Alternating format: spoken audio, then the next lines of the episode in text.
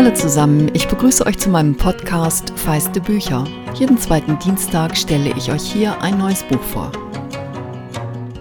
Ihr Lieben, kann gut sein, dass es am gestrigen Montag passiert ist oder unmittelbar bevorsteht, das Knacken der 100.000 Listening-Marke. Und um meine Freude mit euch zu teilen, verlose ich dreimal ein Buch eurer Wahl, doch mehr dazu, nachdem ich euch diesen Roman vorgestellt habe. Es geht um ein Buch, bei dem schon das Cover irritiert. Treue heißt es auf Deutsch. Ein Wort, bei dem man bei uns zuerst an Liebe und Beziehungen denkt. Aber bereits das zusammengerollte Bündel an Dollarnoten, schnöde von einem roten Gummiband zusammengehalten, lässt ahnen, das ist kein klassischer Liebesroman. Dabei wird die Liebe sehr wohl eine Rolle in der Geschichte spielen. Doch über allem steht ein anderes Thema. Geld und zwar das ganz große Geld, die Finanzwelt und Macht. Und damit, wie der Autor Hernan Diaz sagt, einer der größten Mythen Amerikas. Im Original lautet der Titel Trust, was ebenfalls mehrdeutig ist. Das bedeutet nämlich, um beim Geld zu bleiben, sowohl Kartell als auch Treuhand bzw. Investmentgesellschaft. Es heißt außerdem so viel wie Stiftung und im Buch wird eine Mäzenin eine große Rolle spielen, also jemand, die den Reichtum nach eigenem Gutdünken verteilen kann.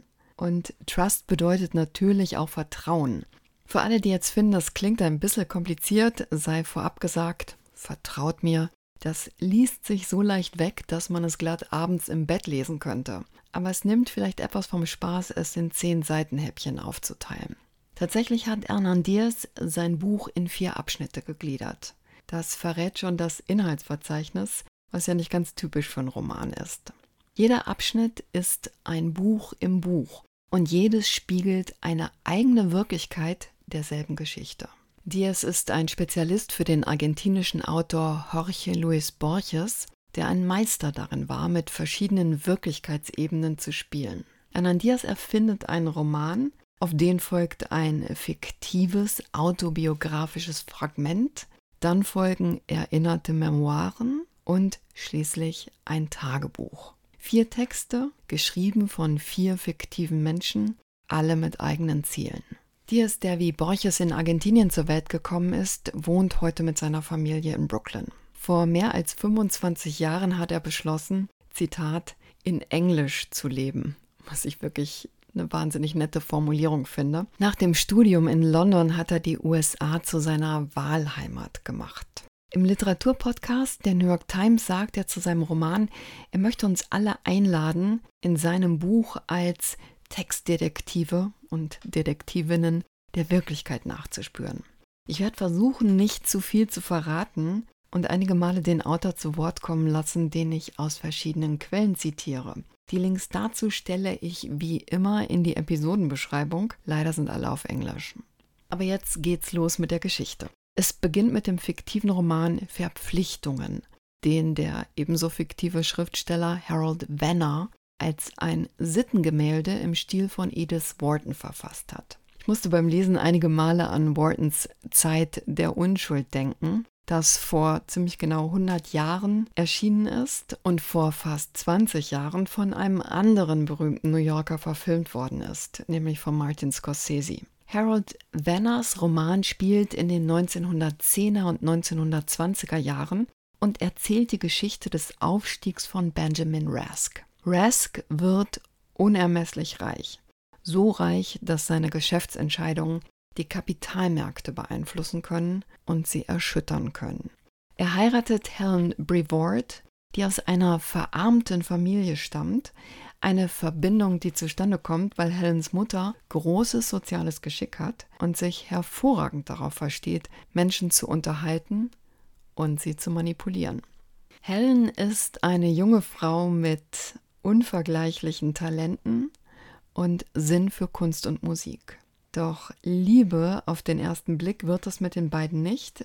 Benjamin und sie verbindet vor allem, dass sie zutiefst unabhängige Geister sind und dass sie eigentlich beide gern für sich sind.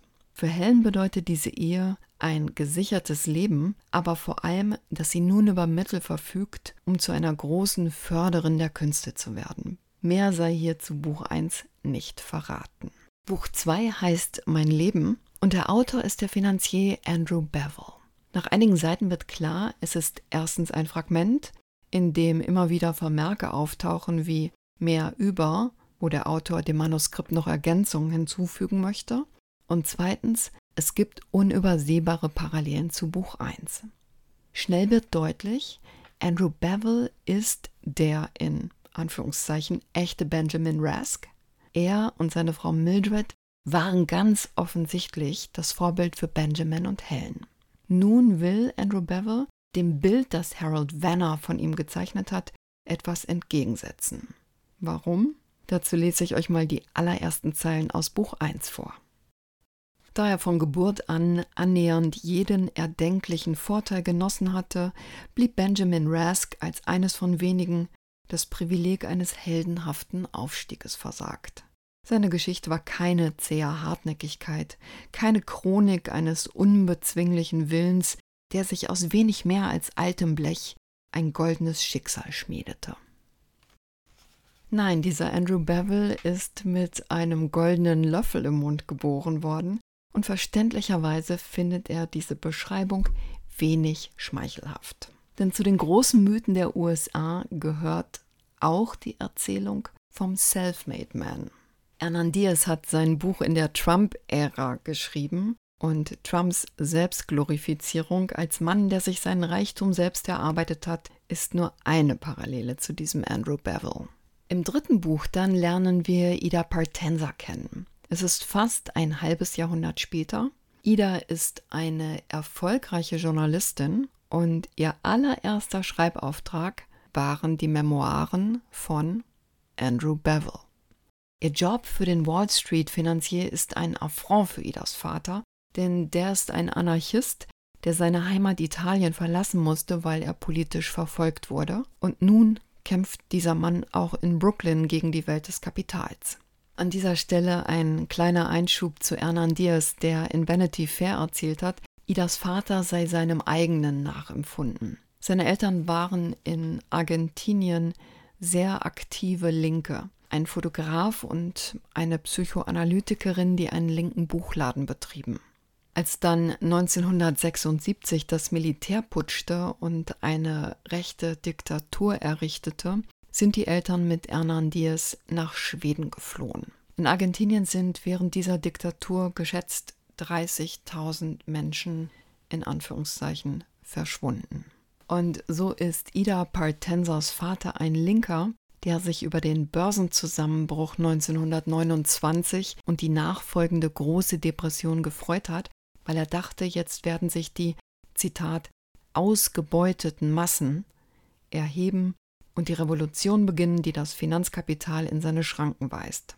Stattdessen muss er 1938 erleben, dass sich seine Tochter Ida bei Andrew Bevel als Sekretärin bewirbt.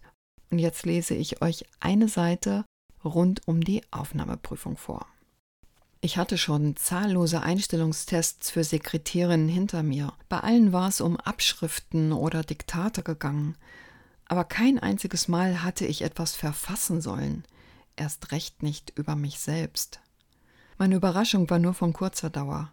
Das Staunen wich sogleich dem Schrecken, einer brausenden Trockenheit, die auch heute noch in Gefahrensituationen über mich sprudelt.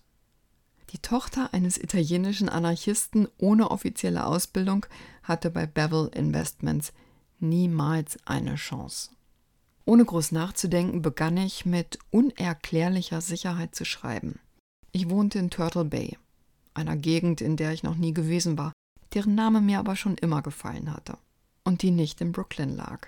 Mein Vater, Mr. Prentice, arbeitete als Verkäufer bei einem Herrenausstatter. In einigen melodramatischen, aber würdevollen Strichen skizzierte ich den Tod meiner Mutter. Trost fand ich in der Kirchenarbeit, so konnte ich unterbringen, dass ich aus verlässlichem episkopalem Hause kam, und in der Literatur. Da ich wusste, dass die anderen Mädchen alle eine lineare Schilderung ihres Lebens abgeben würden, entschloss ich mich nach diesen kurzen Sätzen für ein kühneres Vorgehen.